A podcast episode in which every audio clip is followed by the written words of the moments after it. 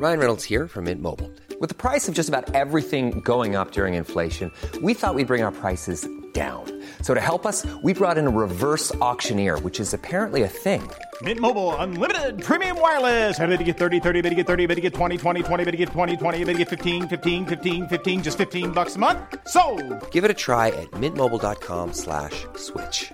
$45 upfront for three months plus taxes and fees. Promo for new customers for limited time. Unlimited more than 40 gigabytes per month. Slows. Full terms at mintmobile.com.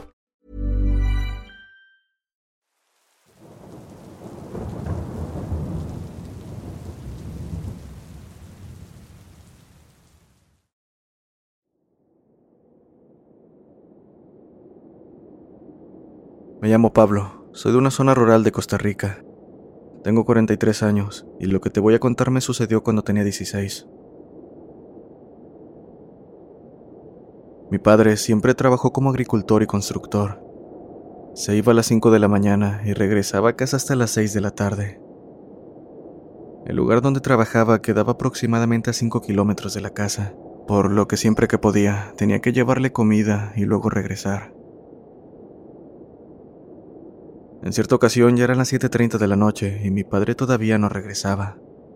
Mi madre se preocupó al no tener noticias de él, así que me entregó una linterna y me dijo, de seguro tu padre se atrasó en el trabajo. Ve con él a acompañarlo un rato.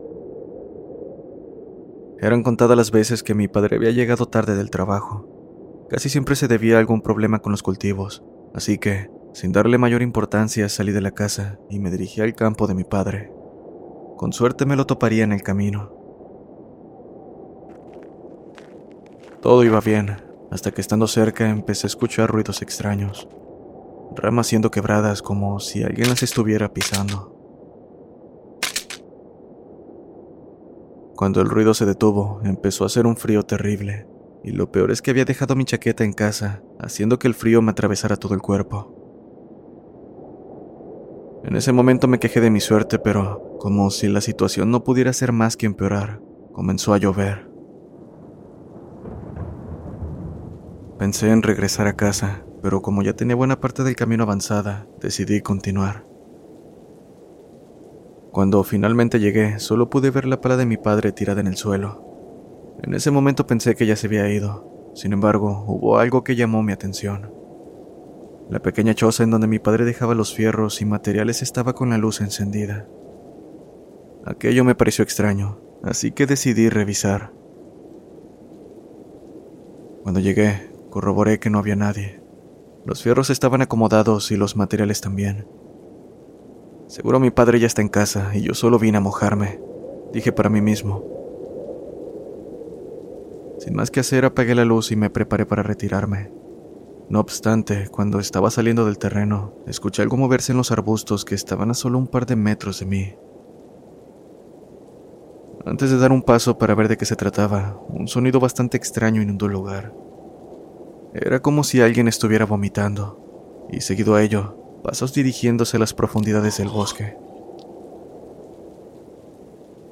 Sin duda, la situación sobrepasaba lo extraño, pero cegado completamente por la curiosidad, decidí adentrarme en el bosque para ver quién o qué era el responsable de todo eso. Estuve caminando durante un par de minutos hasta que se me apagó la linterna, pero sin importarme, caminé un par de metros a ciegas mientras intentaba volver a encenderla. Continué hasta que me tropecé con una piedra debido a la oscuridad. Mientras me levantaba, un olor bastante asqueroso se hizo presente, y estando aún oscuras decidí rastrear de dónde provenía. Caminé con cuidado y conforme me acercaba, el olor se volvía cada vez más nauseabundo, al punto en que quería vomitar. De hecho, apenas podía aguantar las ganas. En ese momento la linterna al fin encendió, así que, ahora con luz y sintiéndome un poco mejor, decidí seguir buscando la fuente del olor. Una parte de mí me estaba gritando que saliera de ahí lo antes posible, pero simplemente seguí caminando. La curiosidad era mayor y no me detendría hasta llegar al origen. Caminé por unos minutos más hasta que un ruido me hizo apagar la linterna casi por inercia, deteniéndome para apreciarlo mejor. No tardé en identificarlo como el sonido de carne siendo masticada.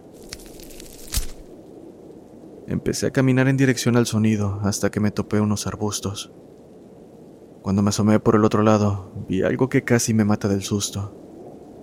Era una persona, o al menos tenía la forma de una.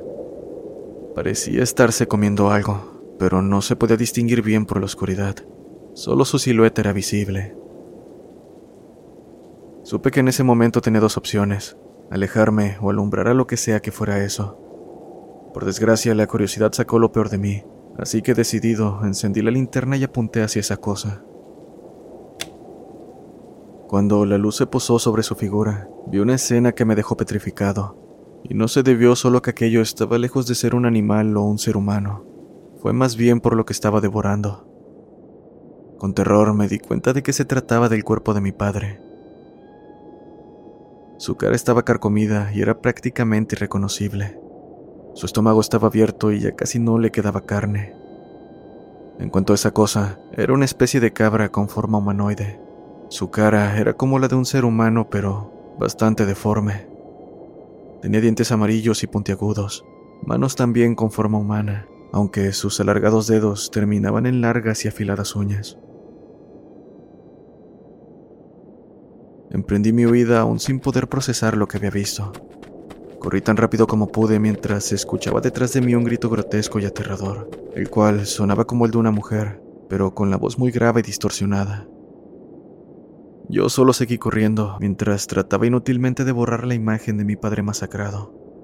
Pensé que en cualquier momento esa cosa me alcanzaría. A cada paso podía escuchar cómo se acercaba cada vez más, soltando lastimeros chillidos.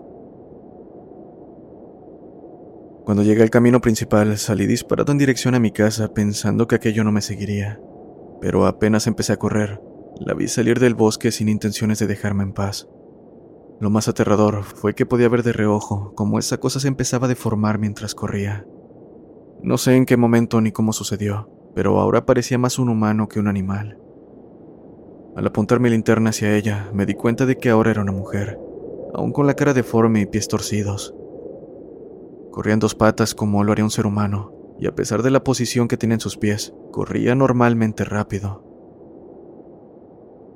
Cuando sentí que me desmayaría por correr tanto, pude ver la casa a lo lejos, dándome el empujón que necesitaba para seguir.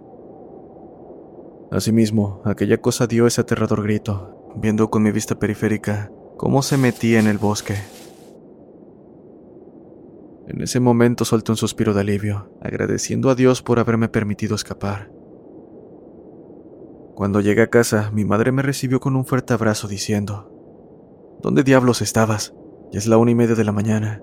Estaba preocupada por ti. Sentí un escalofrío al darme cuenta del tiempo que estuve afuera. ¿De verdad estuve tanto tiempo en ese infierno? Pensé. Cuando me preguntó por mi padre, decidí contarle lo que me había pasado, pensando que no me creería. Pero, extrañamente, no dijo nada. De hecho, estuvimos en silencio por unos minutos hasta que me dijo, Está bien, hijo, ya vete a dormir. Yo me quedé extrañado por sus palabras, en especial porque lucía bastante pálida, pero decidí hacerle caso. Al menos intentaría dormir. Al día siguiente salí acompañado de mi madre y un grupo de policías al lugar donde había encontrado el cuerpo de mi padre la noche anterior, pero no encontramos más que una mancha de sangre. La policía estuvo buscando el cuerpo durante varias semanas, hasta que detuvieron la investigación. Al final dijeron que a mi padre lo había matado un oso, y a pesar de que sabía que era mentira, no podía hacer nada. Tres meses después de lo ocurrido, decidí irme a la ciudad. A los 20 años encontré el trabajo de mi vida como trailero, y hasta la fecha sigo en la misma empresa, donde soy de los trabajadores más respetados y queridos. También me casé a los 27 y formé una familia. Casi todas las semanas visitaba a mi madre para acompañarle y llevarle regalos. Pero, aunque tuve una gran relación con ella, nunca me dijo qué era lo que yo había visto de joven, ni por qué se puso blanca cuando le conté. Recuerdo que los días posteriores al encuentro, ella salía de casa por la madrugada, con un tarro de carne y regresaba media o una hora después. Un día me levanté de la cama para ver por la ventana dónde se dirigía, viéndola adentrarse en el bosque para después regresar con el tarro vacío. Hace unos días se cumplieron seis meses de que ella falleció, y nunca le conté que la había espiado. Ahora solo me queda preguntarme qué pudo haber sido eso, si de alguna manera tenía relación con lo que le ocurrió a mi padre.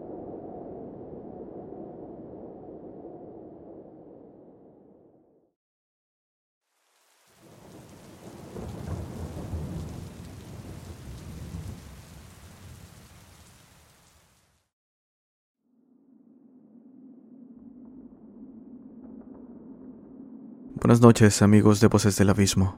Me llamo Jorge, soy de la ciudad de Guatemala. Esto me pasó en el funeral de mi abuelita, allá por el año 2007, en la ciudad de Guatemala. En aquel entonces tenía 17 años. Estábamos velando a mi abuela en una funeraria muy conocida del centro histórico.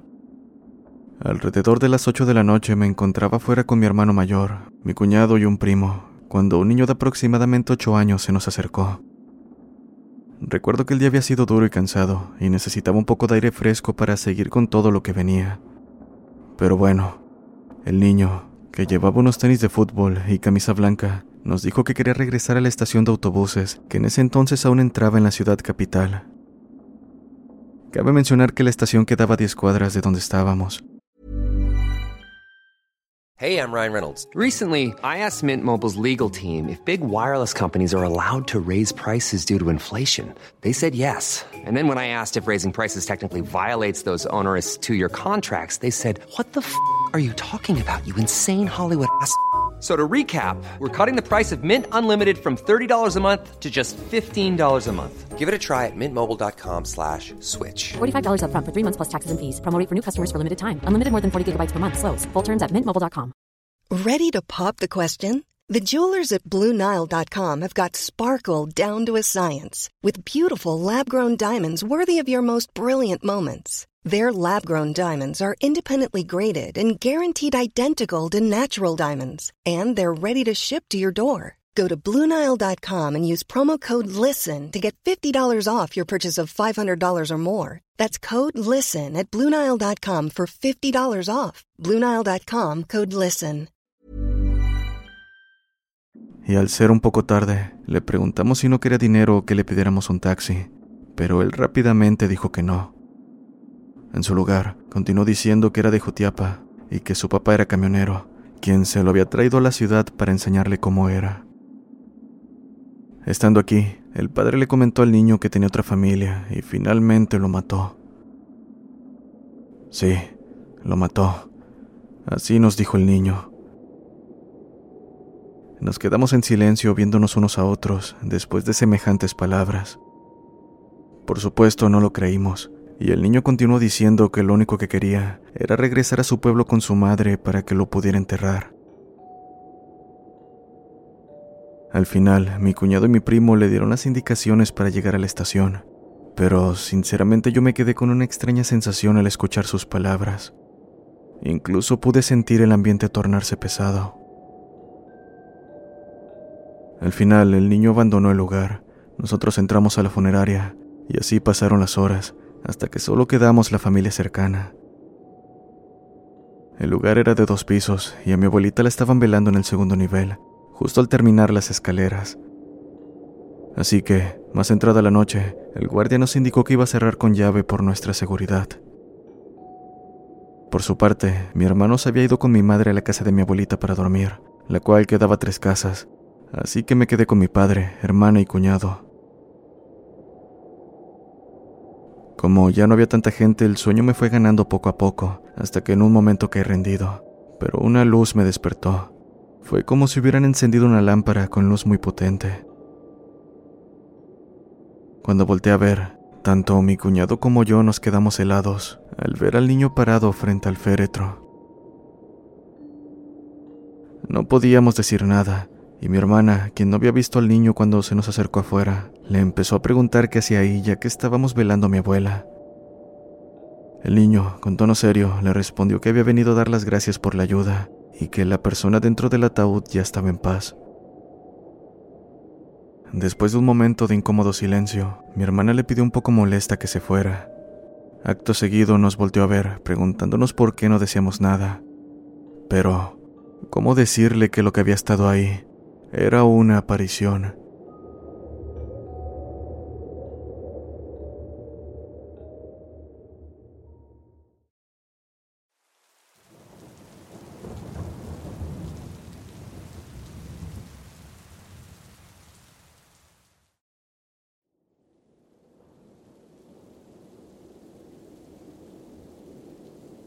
Hola, soy Carlos, mitad paraguayo, mitad argentino. Mi familia vive en ambos países y junto a mi único hermano viajo seguido para ir de visita donde viven nuestros parientes. En varios de esos viajes hemos vivido cosas extrañas que a fin de cuentas tienen explicación. Pero si me estoy comunicando contigo, es porque algunas de esas vivencias no la tienen. He aquí una de ellas. Mi hermano y yo estábamos exhaustos después de un largo viaje desde Paraguay a Iguazú, Argentina. La noche estaba envuelta en una densa oscuridad cuando finalmente llegamos al puente internacional San Roque González de Santa Cruz. El reloj marcaba las horas más altas de la madrugada y el silencio reinante nos llenaba de inquietud. El río Paraná, enmarcado por las luces tenues de la ciudad, parecía susurrar secretos inquietantes. Mi hermano y yo nos miramos compartiendo un sentimiento incómodo, pero nuestra fatiga y las ganas de llegar a casa nos llevaron a avanzar sobre el puente, esto a pesar de que nuestra intuición nos advertía que algo no estaba bien. A medida que nos adentrábamos en el puente, una sensación de angustia se apoderó de nosotros. El ambiente se tornó gélido y la oscuridad parecía más densa que nunca. Sentí un escalofrío recorrer mi espalda mientras miraba alrededor, buscando una explicación a esa inquietud que me embargaba. De repente, un lamento débil y desgarrador cortó el silencio de la noche. Daniel y yo nos detuvimos en seco, con nuestros corazones latiendo desbocados. El sonido provenía del río Paraná, pero no parecía humano. Era un llanto sobrenatural, lleno de dolor y desesperación. Los lamentos se intensificaron, transformándose en aterradores gritos que atravesaban el aire. Eran gritos que lavan la sangre, que perforaban mis oídos y se adentraban en lo más profundo de mi ser. Busqué desesperadamente una explicación racional, pero no encontré ni una. Y es que solo estábamos nosotros, en medio del puente y con aquellos gritos sobrenaturales que parecían provenir del río. Sin poder resistir más, lentamente me iba acercando al borde del puente, y a medida que avanzaba parecía que se iba quedando en silencio, hasta escuchar solo los latidos de mi corazón. Llegué y miré hacia abajo, hacia esas aguas oscuras y turbias. Entre la oscuridad del río pude distinguir figuras etéreas y distorsionadas. Eran siluetas espectrales, seres atrapados en lo que solo puedo describir como un tormento eterno. Sus rostros contorsionados reflejaban un sufrimiento inimaginable. Algunos de ellos parecían surgir del agua, mientras otros flotaban en el aire, arrastrando cadenas invisibles. Eran un coro de almas en pena que clamaban por liberación. Daniel y yo nos tomamos de las manos en medio de aquel horror. Retrocedimos lentamente intentando alejarnos de aquella pesadilla, pero de repente una ráfaga de viento gélido nos envolvió y los espectros se abalanzaron hacia nosotros. El miedo nos paralizó mientras las figuras se acercaban con una velocidad sobrenatural. Sus miradas vacías y desesperadas parecían atravesar nuestras almas, lo único que pudimos hacer ante el miedo fue cerrar los ojos esperando a que aquellos seres nos alcanzaran. Sin embargo, en lugar de sentir su toque, solo percibimos un silencio sepulcral. Cuando finalmente decidimos abrir los ojos, los espíritus habían desaparecido. Asimismo, el puente y el río volvieron a la tranquilidad, como si nada hubiera sucedido. Sin decir una palabra, Daniel y yo nos apresuramos a salir de aquel maldito lugar. El terror aún latía en nuestro pecho mientras nuestros corazones seguían palpitando frenéticamente. Sabíamos que habíamos presenciado algo fuera de este mundo, algo que desafía toda explicación racional. Desde aquella noche, no importa cuánto tiempo pase, los gritos y llantos del río Paraná seguirán resonando nuestros recuerdos. Los días pasaron, pero el recuerdo aterrador del puente seguía atormentándonos. La situación escaló a tal punto que decidimos buscar ayuda contactando a un sacerdote local que tenía experiencia en cuanto a lidiar con fenómenos paranormales. Después de contarle nuestra experiencia, el sacerdote accedió a acompañarnos en una nueva visita al puente internacional San Roque González. Así, esa noche en medio de la oscuridad, regresamos al puente a plantarle cara a lo que sea que estuviese ahí. El ambiente estaba cargado de tensión, y pronto el sacerdote nos advirtió que mantuviéramos una distancia considerable para evitar cualquier posible influencia maligna. Nos encontrábamos en el centro del puente cuando comenzó a realizar un ritual de liberación. Recitaba oraciones con voz firme y esparcía agua bendita a su alrededor. Pero a medida que avanzaba el ritual, algo inquietante comenzó a suceder. El sacerdote, en medio de sus palabras sagradas, comenzó a temblar violentamente. Sus ojos se abrieron de par en par, mostrando un terror desgarrador. El aire se volvió espeso y cargado, y el sonido del río se desvaneció, dejando solo el silencio ominoso. Cuando terminó de sacudirse, se quedó mirándonos por un minuto que nos pareció eterno, de pie, pero de una forma extraña, como si estuviera siendo sostenido con cuerdas. Entonces, ante nuestra mirada atónita, el sacerdote saltó el puente, sumergiéndose en las aguas oscuras del río. Corrimos hacia el borde del puente, desesperados por intentar ayudarlo, pero era demasiado tarde. El río lo había tragado y solo las aguas inquietas permanecían como testigo de lo sucedido.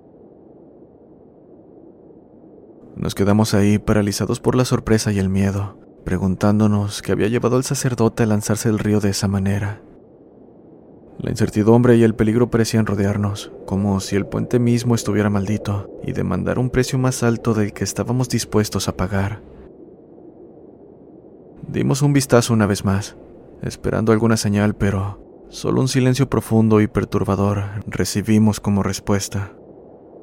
Sabíamos que debíamos encontrar explicación a lo ocurrido, pero comprendimos el peligro que significaba quedarnos más tiempo ahí. Así que, con el corazón lleno de dudas y el alma estremecida, nos alejamos a toda prisa. Ahora, con más preguntas que respuestas, solo el tiempo dirá si nos atreveremos a enfrentar nuevamente la oscuridad que habita en aquel puente. Estaré enviando actualizaciones apenas pueda.